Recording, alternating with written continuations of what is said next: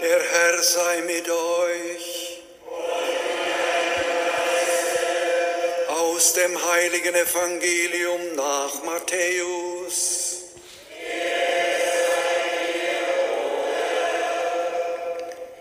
In jener Zeit sprach Jesus zu den Jüngern, mit dem Himmelreich ist es wie mit einem Schatz, der in einem Acker vergraben war. Ein Mann entdeckte ihn, grub ihn wieder ein, und in seiner Freude ging er hin, verkaufte alles, was er besaß, und kaufte den Acker. Auch ist es mit dem Himmelreich wie mit einem Kaufmann, der schöne Perlen suchte. Als er eine besonders wertvolle Perle fand, ging er hin, verkaufte alles, was er besaß, und kaufte sie. Frohe Botschaft unseres Herrn Jesus Christus.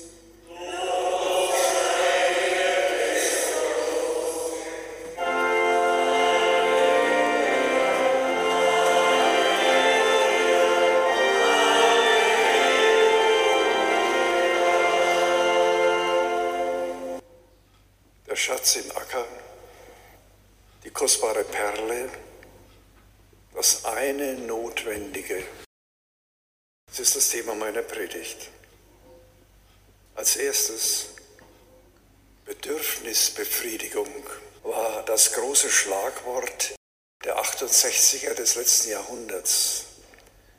Es hatte massive Auswirkungen auf die Erziehung der Kinder, auf die Bildungs- und Sozialpolitik, auch auf das kirchliche Leben. Heute redet niemand mehr davon, sondern man lebt sie, die Bedürfnisbefriedigung. Freilich, es ist eine Tatsache, jeder Mensch braucht bestimmte Dinge und Formen der Zuwendung, um leben und sich entfalten zu können. Wir brauchen Nahrung und Kleidung und ein Dach über dem Kopf. Wir brauchen Liebe und Geborgenheit und Verständnis. Wir brauchen die Chance, unsere guten Anlagen und Fähigkeiten entfalten zu können. Wir brauchen aber auch Führung und Korrektur, um mit dem Bösen und Menschenfeindlichen in und um uns fertig zu werden. Ein zweites dazu. Diese Grundbedürfnisse des Menschseins wollen auf Dauer befriedigt werden. Jeder muss sich dafür anstrengen und seine Leistung einbringen. Ich kann keine Leistung von der Gemeinschaft verlangen, wenn ich selbst keine erbringe und erbracht habe. Es sei denn, einer wird krank oder behindert geboren. Freilich sollten wir dem Anspruchsdenken die Zügel anlegen. Paulus mahnt daher seinen Mitarbeiter Timotheus, wenn wir Nahrung und Kleidung haben, soll uns das genügen. Ungezählte Menschen auf der Erde wären schon froh, wenn sie täglich genügend Nahrung hätten. Jeder achte Mensch auf der Welt hungert. Ein drittes. Im Brutofen der Verwöhnung aufwachsende junge Menschen geraten in Gefahr, lebensuntüchtig zu werden. Sie haben nur gelernt zu bekommen, aber nicht zu geben. Und wer ihm alles zuteil wird, ohne dass er sich dafür anstrengen muss, für den werden schnell Lust und Unlust zum alles bestimmenden Maßstab des Tuns und Lassens. Man gewöhnt sich daran, auf Kosten anderer zu leben und ist frustriert, wenn sich seine sogenannten Bedürfnisse nicht leicht befriedigen lassen. Und ein viertes, das übersteigerte Bedürfnisdenken kommt aus dem marxistischen Menschenbild. Dieses sieht den Menschen als Naturwesen, das keine Freiheit besitzt. Man brauche nur seine Bedürfnisse befriedigen, dann sei der Mensch glücklich. Die marxistischen Systeme sind an dem Mangel an Freiheit und Leistung zugrunde gegangen. Und ein fünftes, die vom Wohlstand verwöhnten Nationen haben eine andere Erfahrung gemacht. Sie mussten erleben, wie wahr das Sprichwort ist, jeder erfüllte Wunsch bekommt Junge. Die Verwöhnten reagieren oft sofort mit Unlust, wenn etwas von ihnen verlangt wird. Die Ausrede, wir kennen sie alle, ich habe keine Lust, ist bezeichnend für diesen Zustand. Den Menschen auf die Stufe eines brünstigen Tieres erniedrigend heißt dann, ich habe keinen Bock. Ein zweites, Bedürfnisbefriedigung ohne Gott führt zur Selbstvergötzung und egoistischer Willkür. Wir Christen leben inmitten dieser Welt. Wir sind nicht nur Kinder Gottes, sondern auch Kinder unserer Zeit. Als solche sind wir in Gefahr, dass wir uns im Denken und Verhalten der Welt angleichen. Damit hatten schon die ersten Christen in Rom zu kämpfen. Und deshalb mahnt sie Paulus, gleicht euch nicht dieser Welt an, sondern wandelt und erneuert euer Denken, damit ihr prüfen und erkennen könnt, was der Wille Gottes ist. Was ihm gefällt, was gut und vollkommen ist. Wie aber sieht das Denken und Verhalten der nicht mehr vor Gott verantwortlichen Menschen heute in unseren Breiten aus? Ein erstes, alles testen und ausprobieren. Diese Botschaft brachten die Beatles unter das Volk. Man wollte sehen, ob es kickte, wollte schauen, was passierte. Die Frage, ob es gut oder schlecht ist, wird nicht mehr gestellt. Mit dem Christentum jedenfalls hatte man nichts mehr am Hut. Der junge John Lennon, die Älteren erinnern sich an ihn, verkündete im März 1966, Christianity will go. Deutsch, das Christentum wird gehen. Man könne ohne Sinnesbehauptungen, ohne Dogmen, ohne Logik, ohne Werturteile, ohne Wahrheitsanspruch leben. Und was ist aus ihm geworden? Er wurde am 8. Dezember 1980 im Alter von 35 Jahren vor seiner Wohnung in New York erschossen. Wer war der Täter? Einziger Verehrer wurde sein Mörder. Er gab vor Gericht an, er habe in einem Roman gelesen, jetzt hören Sie gut hin, eine Berühmtheit töten zu müssen, um selbst berühmt zu werden. Stellt sich vor. Ein zweites dazu, ohne Scham leben. Unter der Devise mir, san mir legt man jede Scham ab. Bernhard Meuser sagt es so, nichts Verbindendes mehr als die kollektive Spaßvereinbarung. Teuer verpackte, ethisch und weltanschaulich haltlose Menschen geben sich der Pornografie des Sinnfreien hin. Die harten Worte des Apostels Paulus über die heidnische Lebensart seiner Zeit treffen auch zum großen Teil auf unsere heutigen westlichen Gesellschaften zu. Ihr Ende ist das Verderben, ihr Gott der Bauch, ihr Ruhm besteht in ihrer Schande, Irdisches haben sie im Sinn. Dabei hätten Menschen, die sich so verhalten, allen Grund zur Scham. Nochmals Bernhard Meuser in seinem Büchlein Liebe Hosenträger als gar keinen Halt. Sich dem Kult der sinnfreien Hingabe an das eigene Ding zu ergeben, heißt den Zusammenhang aufkündigen zwischen meinem und deinem Leben meiner und der nächsten Generation, meinen Möglichkeiten und der Not der anderen.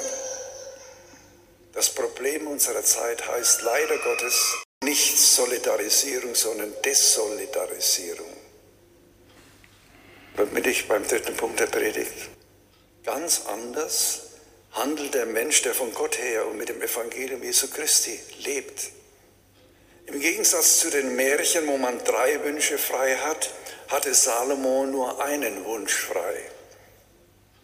Er wählte zur Freude Gottes, wir haben es in der ersten Lesung gehört, nicht das Naheliegende und sich Aufdrängende, was man halt gerade so braucht, Nicht Gesundheit, nicht Reichtum, nicht langes Leben oder den Sieg über die Feinde, nein. Er bittet sich für, für sich das Gute und wirklich Nötige, damit er das, was ihm aufgetragen ist, so tun kann, dass er den ihm anvertrauten Menschen gerecht werden kann. Er bittet um ein hörendes Herz. Und er sagt, damit er das Volk Gottes regieren und Gutes vom Bösen unterscheiden kann. Herz im Sprachgebrauch der Bibel meint die Mitte der Person, den Sitz menschlichen Denkens und Empfindens, das Sinn- und Lebenszentrum. Mit dem Herzen hören meint das Hinhorchen mit allen Fasern seiner Existenz, nimmt den ganzen Menschen in Anspruch.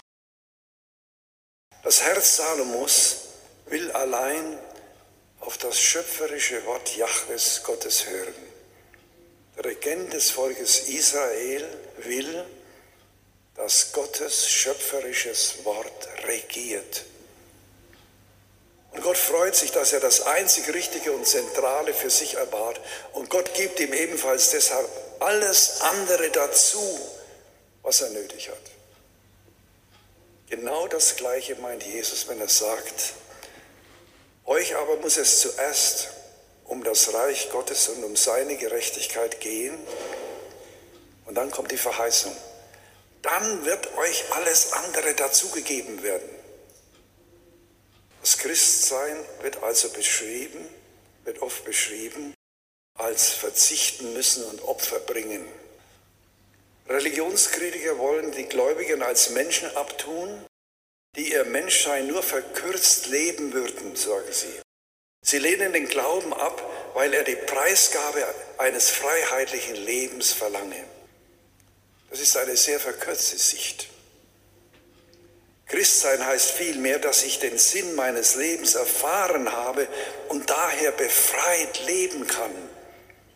Wer den Sinn gefunden hat, der weiß, warum und wofür er Opfer bringt und Verzicht übt. Wer nicht verzichten kann, wird nur zu schnell der Sklave seiner Wünsche, seiner Bedürfnisse und seiner Lust. Wer nicht zum Opfer bereit ist, wird mitschuldig, dass die Welt von morgen unmenschlicher und der Mensch des Menschen Wolf wird. Wenn Ärzte, Krankenschwestern und Krankenpfleger ärztlicher Notdienst sich verweigerten, am Sonntag Dienst zu machen, dann würden viele Gesundheit und Leben verlieren und das könnte dich und mich oder einen Menschen treffen, den du liebst. Die Menschheit lebt vom Opfer. Ein Mensch verzichtet, um frei zu bleiben, bringt Opfer um eines höheren Gutes willen, dient dem Leben und Glück der Menschen und dem Wohlergehen der Erde. Wer das begreift, für den ist das Opfer lebensnotwendig und sinnvoll. Nicht der ist frei, der macht, was er will. Diese Freiheit schlägt nur zu schnell in eine schreckliche Abhängigkeit oder Tyrannei um. Wirklich frei ist, wer verwirklichen kann, was er soll. Er ist imstande, das zu tun, was seiner innersten Berufung, von Gott geschenkten Berufung entspricht dem Heil und dem Wohl der Menschen zu dienen, dem Heil und dem Wohl der Menschen zu dienen. Nur wenn es viele hörende Herzen gibt, hat die Menschheit, liebe Brüder und Schwestern, eine gute Zukunft. Nicht nur dies, wir stehen dann auch unter der Verheißung Jesu, dass uns alles andere dazugegeben wird. Der mit allen Phasen seines Seins auf Gott hinhorchende Mensch weiß, dass er nach dem Bild Gottes geschaffen und mit seinem Geist begabt ist. Er macht seinen Einsatz nicht von Lust und Unlust abhängig. Er weiß sich Kraft des Geistes zur Einsicht in das Gute und Notwendige fähig. Er sagt, ich sehe ein, dass dies und jenes gut und notwendig ist, deshalb tue ich es. Auch ihm wird neben der Last auch Lust und Freude zuteil. aber als Folge dieses opferbereiten Tuns. Verzicht und Opfer sind also Konsequenzen eines gelungenen Lebens und nicht letzte Werte. Wir bringen nicht Opfer um des Opfers willen. Genauso sind Lust und Freude nicht Voraussetzung, sondern Folgen sinnvollen Tuns und Gelingens. Immer kommt es an unserem Alltag darauf an, die Perle des Himmelreiches nicht aus den Augen zu verlieren und die vergänglichen Güter so zu gebrauchen, dass wir die ewigen nicht verlieren. Von Mutter Teresa, und damit komme ich zum Schluss, lernen wir das eine Notwendige. Glück ist andere glücklich zu machen.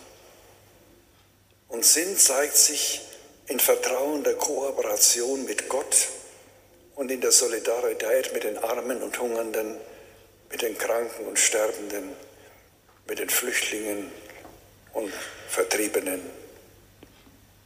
Und wenn es mit uns selbst zu Ende geht, liebe Brüder und Schwestern, die es diesen Tagen vor neun Jahren mit unserer langjährigen Katechetin und meiner sterbenden Hausfrau Gertraud erlebt.